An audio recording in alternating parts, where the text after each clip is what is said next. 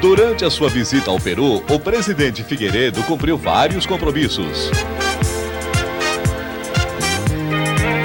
No local onde estão os restos mortais dos heróis da independência peruana, Figueiredo depositou uma coroa de flores em sinal de respeito pela honra dos soldados mortos.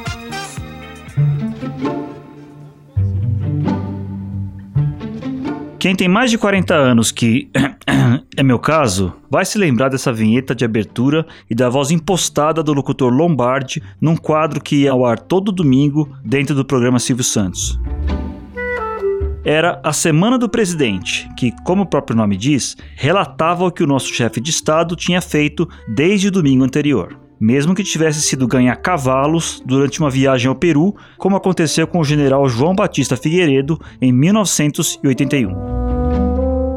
Apesar de o programa ter durado até os anos 90, ele ficou para sempre associado à ditadura militar. Depois, com o retorno dos civis ao poder, foi se apagando até sumir definitivamente. Um pouco como aconteceu com os próprios militares nas últimas décadas. Isso, claro, até a eleição do Jair Bolsonaro em 2018. O capitão reformado do Exército encheu seu governo de militares, e isso fez com que as Forças Armadas voltassem a ter um papel importante na política brasileira. Claro que agora numa circunstância bem diferente dentro de um regime democrático. É sobre o pessoal que veste farda e bate continência que eu falo hoje no sétimo episódio de Do Lado Direito do Peito. Da tirania para a liberdade. Esta situação em que a nação brasileira se encontra nenhum sentimento de respeito à família, porque no horário nobre passam o mercado de é o maior criador de riquezas. O, o, a minha divergência com vários dos esquerdosos brasileiros é que eles têm a obsessão de distribuir Quero pobreza. dizer aos comandantes militares, reajam enquanto é tempo, antes que o Brasil caia na desgraça de uma ditadura sindical presidida em plena execução um processo de extinção da religião, especificamente da católica. Não dá para esconder mais. Bandido assassino de 16 anos é tão assassino como se ele tivesse 18. Ele matou. Ele tem que pagar.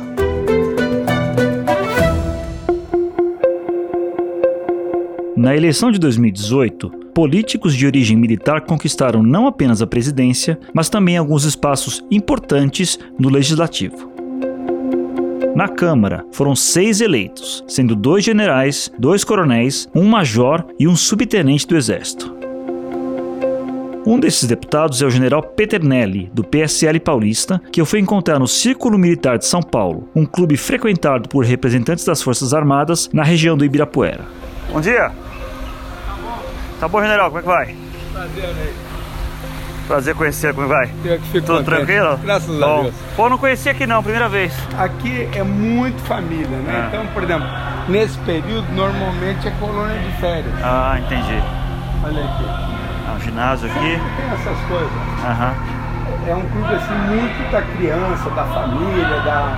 Eles aproveitam o clube aqui a extremo. O general Peternelli entrou para a reserva há cinco anos e foi eleito para a Câmara na sua segunda tentativa, muito ajudado pela onda Bolsonaro, de quem ele se diz amigo. Depois de 40 anos de uma carreira militar bem sucedida, feita principalmente como paraquedista, ele disse que está adorando a experiência de ser deputado. Eu gosto dessa vida de parlamentar, né? Eu acho ele importante. Eu sempre defendi e uma das atividades que eu procurei adequar na campanha foi que saísse candidatos militares em vários locais. Muitos não quiseram participar, mas porque eu vejo é como um prédio, né? Se você não quer ser síndico, não vai na assembleia, não pode criticar. Então, igual na política, se você não vai participar, se você não vai levar suas ideias, se você não vai debater, você também não pode ficar numa posição cômoda criticando o político. O senhor prefere ali dentro ser chamado de deputado ou de general?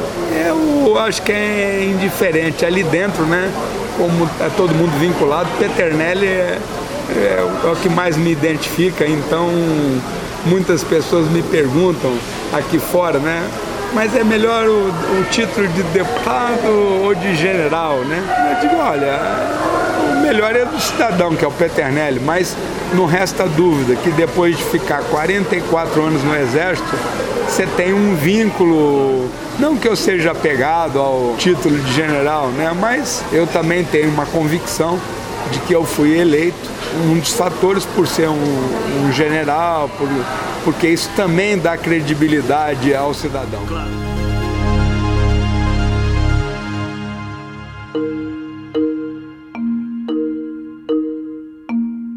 Uma coisa que o general diz ser um mito é uma suposta atuação conjunta dos militares na Câmara.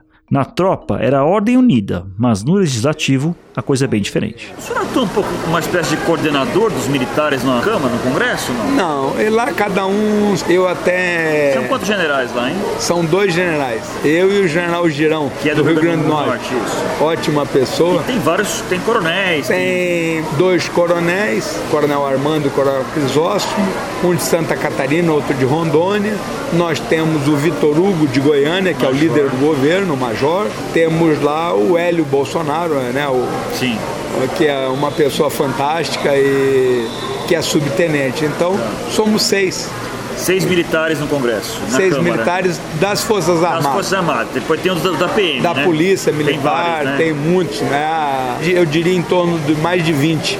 E vocês atuam de maneira coordenada, como uma espécie de bancada informal ou não? Não, é nós, é? eu vejo, eu não sei se até poderíamos estar conversando mais mas eu não sei se eu fico um pouco reagindo um pouco, para assim, ah, o que o líder do partido que o mandou fazer, todo mundo cumpre, né? Então, eu acho que tem que debater, mas nós conversamos periodicamente, nos reunimos, né, trocamos ideias, mas cada um segue o, o preceito, não tem nenhum aspecto lógico e evidente de, de hierarquia, qualquer coisa que o seja, né?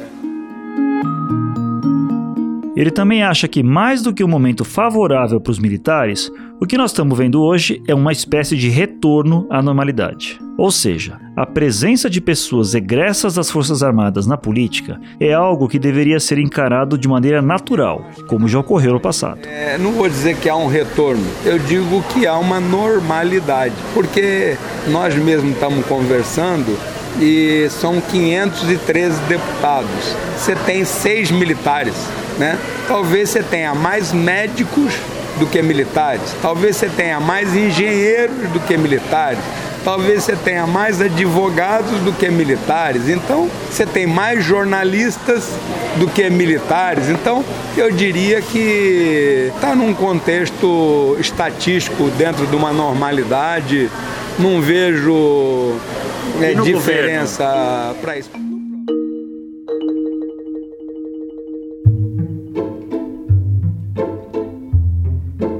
Para o general deputado, é inevitável que o período da ditadura ainda seja algo muito presente no dia a dia das Forças Armadas. Mas ele acha injusto relacionar o regime militar apenas a violações dos direitos humanos. O senhor acha que ainda é, é uma ferida aberta no Brasil e para os militares essa questão da ditadura militar, por exemplo, a questão da tortura, por exemplo, que houve, isso está comprovado historicamente, né? O senhor acha que isso ainda hoje continua sendo para os militares um ponto de incômodo? Eu vejo que são interpretações distintas. Se você perguntar assim, a polícia hoje tortura? Torturava mais ou torturava menos? Né? A tortura ocorreu em que condicionantes? Né? Então, são tempos distintos, são situações distintas. Eu acho que nós temos que estar sempre num contexto evolutivo. E quando se fala no governo militar, só se tem esse refrão. Você verifica toda a estrutura de crescimento brasileiro, em especial a parte de energia, ainda é baseado naquele período. Nós não tínhamos descagem direta, ainda era pela telefonista, nós não tínhamos uma carta era mais do que extraviada, não tinha o CEP, não tinha é. ligações, então essa modificação, essa modernização, ela foi muito intensa e eu vejo que os militares tiveram uma participação ou um vínculo dentro daquilo que todos dizem, né, que era exatamente a parte estrutural, a parte de energia.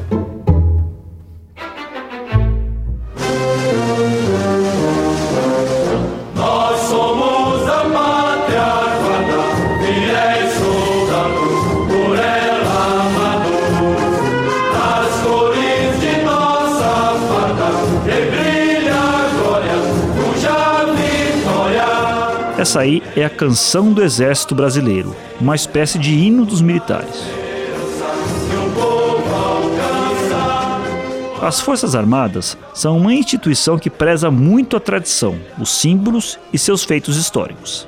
Um dos locais em que essa cultura é mais preservada é o Clube Militar, que tem sua sede no centro do Rio de Janeiro. É um prédio repleto de relíquias, como a cadeira usada pelo Marechal Deodoro na presidência e diversos documentos do início da República. O clube é também uma importante organização de defesa das Forças Armadas e de seu papel, por exemplo, durante o regime militar. Eu conversei com o presidente da entidade, o general Eduardo Barbosa, que diz que os militares, na verdade, nunca deixaram de estar em evidência na política nacional.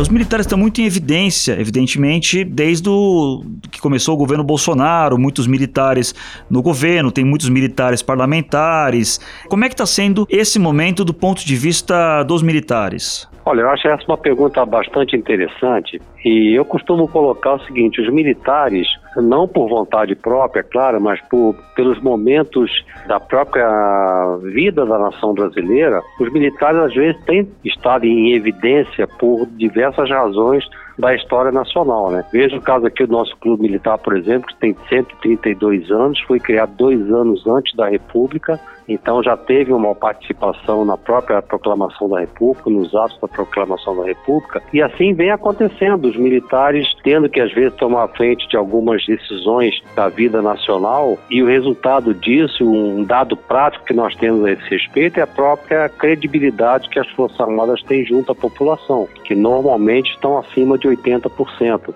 E isso tem sido assim desde, inclusive, falando assim de uma história um pouco mais recente, do próprio movimento de 64. Então, os militares nunca deixaram de estar em evidência.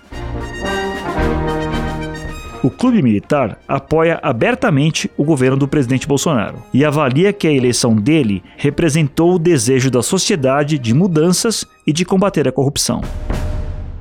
O problema que o general identifica está em outros poderes, especialmente o Supremo, que não teria o mesmo comprometimento com o novo país. É uma situação completamente diferente. Eles entraram lá pelo voto popular, porque a população, a maioria da população estava cansada do que estava acontecendo no Brasil, e eu diria que ela ainda continua cansada de ver que muito do que estava acontecendo ainda não está sendo podido ser consertado, porque ainda há muitos entraves por parte do Congresso Nacional, por parte do próprio Poder Judiciário, e os militares estão fazendo o que eles sempre fizeram.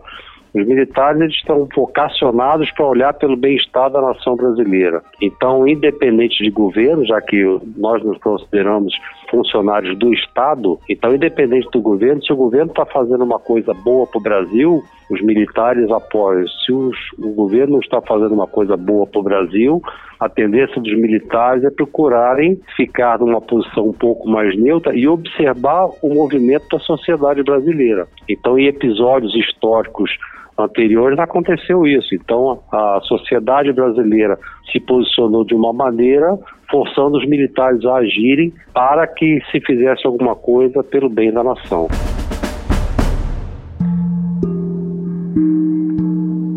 Uma questão sempre debatida é se hoje os militares estão comprometidos com o jogo democrático e que tipo de pressão podem exercer sobre a política. Para o general Eduardo Barbosa, não é correto falar em pressão, mas sim em vigilância. Mas eu diria que a grande maioria, sim. Ela defende as instituições democráticas, fazem de tudo para que as instituições democráticas cumpram o seu papel, e por isso que eu vou citar novamente aquilo que eu citei anteriormente. Nos causa muita estranheza que nós temos três poderes constituídos no Brasil e a gente vê que, infelizmente, dois poderes parece que ainda não, vamos dizer, despertaram aquele desejo da população brasileira de mudar aquele status quo que nós tínhamos há pouco mais de um ano atrás. Não acredito que os militares exerçam pressão, como não existia pressão anteriormente.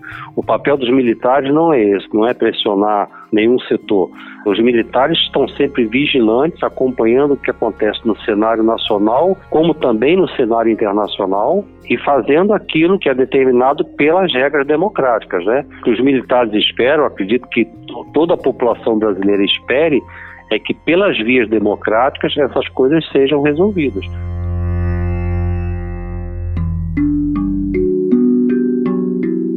O fato é que a chegada de um militar ao poder novamente e a maior participação política de generais, almirantes e outras autoridades com origem na caserna trouxe uma certa sensação de alívio. Muitos militares, especialmente os mais velhos, entendem que durante muito tempo a esquerda teve um sentimento revanchista, expresso, por exemplo, na Comissão da Verdade e que agora o jogo virou. Bom, vamos falar a verdade, né? A verdade que nós temos nua e crua é que esses setores mais radicais da esquerda, que sempre foram contra a participação dos militares no governo, foram aqueles que foram derrotados pelo movimento de 64 e que hoje, em sua grande maioria, os seus maiores líderes estão aí sendo processados pela Lava Jato. Então, são aqueles que foram anistiados, voltaram e começaram a roubar nesses últimos 20, 30 anos aí, aliás, desde 85, desde que os civis voltaram ao poder, começaram a, nesse crescente de roubo, de corrupção, e claro, esses sempre foram contra a atuação dos militares, porque eles sabem que com os militares no governo, fazendo parte do governo, essas atitudes desonestas que eles faziam ficam muito mais difíceis, e isso foi comprovado já no ano passado. A Comissão da Verdade, em seu relatório divulgado em 2014, afirmou que 434 pessoas foram mortas ou desapareceram em razão de violência do Estado entre 1946 e 1988, a grande maioria delas durante a ditadura militar. Para o presidente do clube militar, a comissão não reconheceu como deveria os crimes cometidos pela esquerda contra militares. E o general Eduardo diz que esse número de mortos, que ele diz serem cerca de 300, não foi significativo, se comparado a outras ditaduras. Em 21 anos de governo militar, de 64 a 85, foram mais ou menos 300 mortos em 21 anos. Enquanto que um regime comunista que ganhou em Cuba, só em Cuba, por exemplo, de tacada assim, foram uns 30 mil pelotão de fuzilamento, como dizem lá né, no paredão. Se a gente for ver o, a Revolução Comunista lá na União Soviética, a antiga União Soviética, foram milhões de mortos. Mataram, os comunistas mataram mais do que o próprio Holocausto, do que os próprios nazistas, e ninguém fala isso. Então a esquerda não fala isso e não admite isso. Dificilmente você vai encontrar alguém com mais de 60 anos que foi contra o que aconteceu. Então na época todos apoiavam e as grandes, os grandes setores da própria imprensa também apoiavam. E nós tivemos o exemplo, por exemplo, do próprio chefe da Globo, que depois de morto vieram dizer que ele pedia desculpas porque apoiou coisa nenhuma. Apoiou porque apoiou realmente, porque os militares deram fim àquilo que tentaram fazer aqui. E como eu disse, 300 mortos em 21 anos, eu diria que foi um conflito até bem barato para a democracia brasileira. Então, para aquilo que nós tivemos de 85 para cá, a redemocratização, então acho que foi um conflito até que foi bastante pacífico, se nós pegarmos pelos outros que aconteceram aí mundo afora. Então eu diria até que os militares daquela época estão de parabéns pelo que fizeram com muito pouco derramamento de sangue.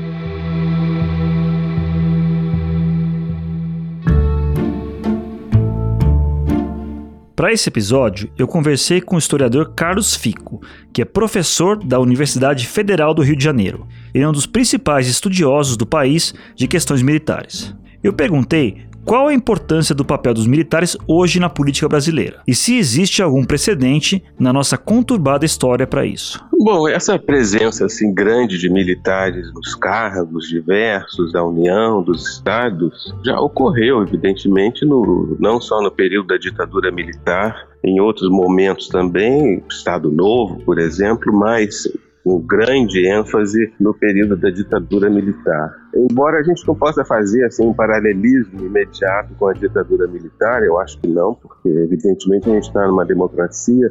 O que eu acho mesmo que explica o momento atual, essa presença grande de militares em diversos cargos, é o fato de que o grupo que chegou ao poder nas últimas eleições não contava com muitos quadros de modo que foram recorrer aos militares com a suposição de que os militares são bem preparados, o que também é muito discutível, mas enfim.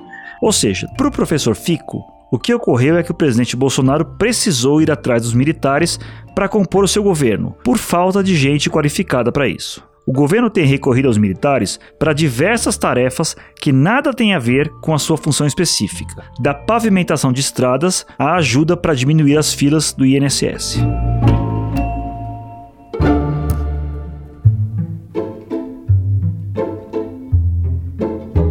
Mas esse não foi o único elemento a atrair os militares, segundo o professor. Ele diz que houve também, por exemplo, uma ilusão inicial de generais de que poderiam ser uma espécie de tutores do capitão Bolsonaro. Num certo momento, no momento inicial, eu acho que alguns generais, tanto da reserva quanto da ativa, entendiam que seria possível tutelar o governo Bolsonaro, de modo que isso evidentemente não deu certo mas isso também explicaria, vamos dizer, essa aceitação inicial de muitos militares em participar, sem falar também no fato de que o, esses cargos, esses salários, esse poder é sempre sedutor para seja lá quem for. Né? Uma questão ainda não resolvida seria a falta de atualização da mentalidade dos militares, expressa na doutrina que ainda hoje é ensinada nas academias de formação. O problema que eu vejo nos militares brasileiros em geral, embora os, jovens oficiais tendam a se afastar um pouco disso, mas ainda prevalece uma formação nas escolas militares, na formação dos oficiais superiores e generais, muito ruim, sem uma renovação nos currículos que possibilitasse a superação daquelas velhas visões da época da Guerra Fria. Então, é, eu não saberia dizer se é apenas expressão de autoritarismo ou de simpatia pela ditadura ou se talvez seja a melhor explicação, uma formação muito deficitária. Formação como oficiais do Exército, muito deficitária, que não chegou a estudar, não chega a estudar, não chega a se preparar para uma visão mais contemporânea da política, da democracia, do soft power, enfim, de uma série de coisas que foram superadas com o fim da Guerra Fria.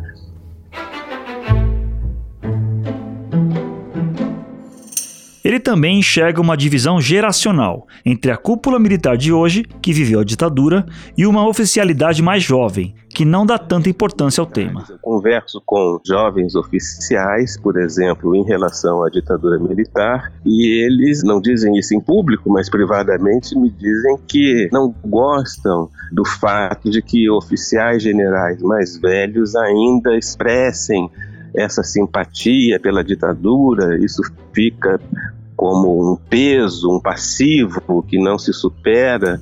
Então, eles têm em vista uma maior profissionalização e, portanto, se posicionam contrários a esses oficiais generais mais velhos. Então, há muita variedade, não, não há uma coisa homogênea, né? e, na verdade, nunca houve. Da mesma forma, também é um erro classificar os militares com a mesma mentalidade nacionalista, estatizante e intervencionista como muitas vezes é feito. Não dá para falar num pensamento militar único para o professor. Não existe um único grupo unívoco que teria um pensamento mais ou menos homogêneo. É um grupo heterogêneo, como qualquer grupo social. Agora, realmente existe, até pela configuração da categoria, né, que tem uma vida específica, a vida na caserna impõe uma série de condicionamentos, existem visões que são inclusive prevalecentes na formação desses militares, que são mais ou menos unificadas e dizem respeito, sobretudo, às políticas de defesa nacional. Essa visão, por exemplo, de que a Amazônia pode ser atacada, pode ser tomada por forças estrangeiras, que é uma espécie de quimera, mas isso é muito prevalecente.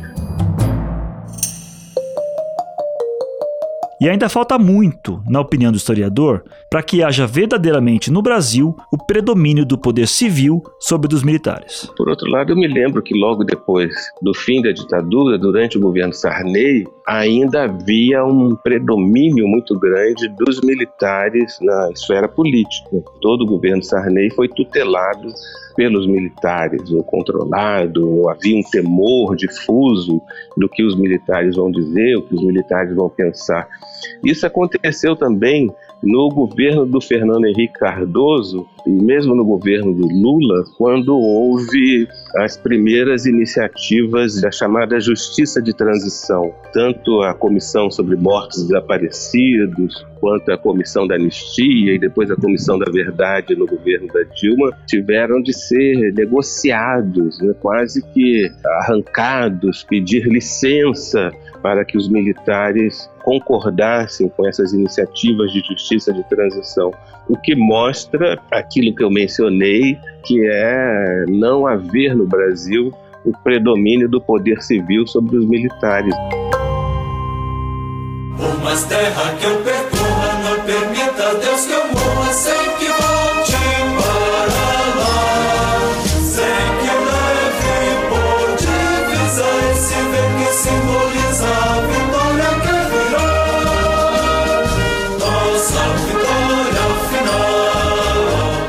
Pessoal, vou ficando por aqui ao som da canção do expedicionário, a marcha que embalou os pracinhas da FEB na Segunda Guerra Mundial. Eu sou Fábio Zanini e faço a produção e roteiro do podcast. O Tomé Graneman faz a edição. Um abraço para quem é destro e para quem não é. E até o próximo episódio de Do Lado Direito do Peito.